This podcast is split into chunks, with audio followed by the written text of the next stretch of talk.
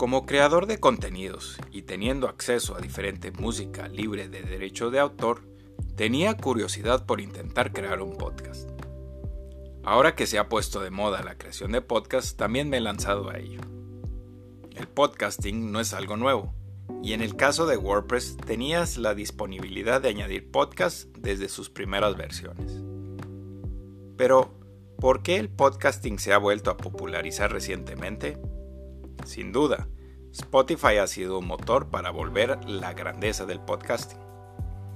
Existen diferentes herramientas donde puedes subir tus podcasts desde Anchor, Spreaker, Breaker de Twitter, o puedes construir tu propio feed de RSS en tu sitio web y distribuirlo a Apple Podcast o Spotify. Hay diferentes herramientas que un podcaster necesita, por seguro.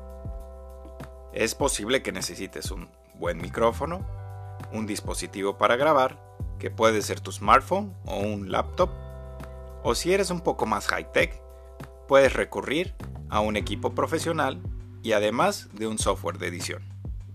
Por supuesto, dependerá de tus necesidades. Como en la mayoría de los podcasts, también hay otro elemento que ha sido muy importante, la música. A veces es necesario la música de introducción para los podcasts, para dar esa parte de bienvenida al episodio.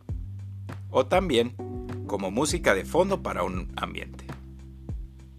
Hay varios sitios web en los que puedes encontrar diferentes recursos que pueden ayudarte a encontrar música libre de derechos de autor para podcast. Algunos sitios web son gratuitos, como Facebook Sound Collection, YouTube Audio Library y Pixabay. O incluso Anchor tiene una biblioteca de música integrada para facilitar la edición de tu podcast. Si deseas una selección diferente de música para podcast, Existen suscripciones como las de Envato Elements y Premium Beat, que pueden ayudarte a encontrar más recursos de música para tu podcast.